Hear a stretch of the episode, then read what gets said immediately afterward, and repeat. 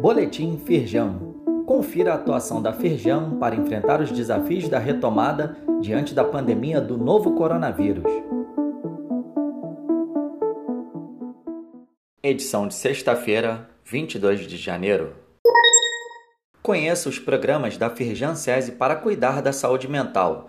Estão disponíveis para as empresas os serviços Saúde Online, Plantão Psicológico e Orientação Psicológica para lideranças, além de programas customizados. O objetivo é antecipar possíveis alertas e diagnósticos para prevenção do adoecimento físico e mental. Saiba mais clicando em link disponível neste boletim. Ei, que tal se cadastrar na plataforma da Firjan em favor da economia circular? O portal Conecta Recursos foi idealizado para que empresas de todos os setores possam colaborar entre si através da doação, aluguel ou venda de recursos ociosos. As ofertas, feitas de forma gratuita, podem ser de itens como resíduos de produção, maquinário e infraestrutura compartilhável. Acesse a plataforma clicando em link disponível neste boletim.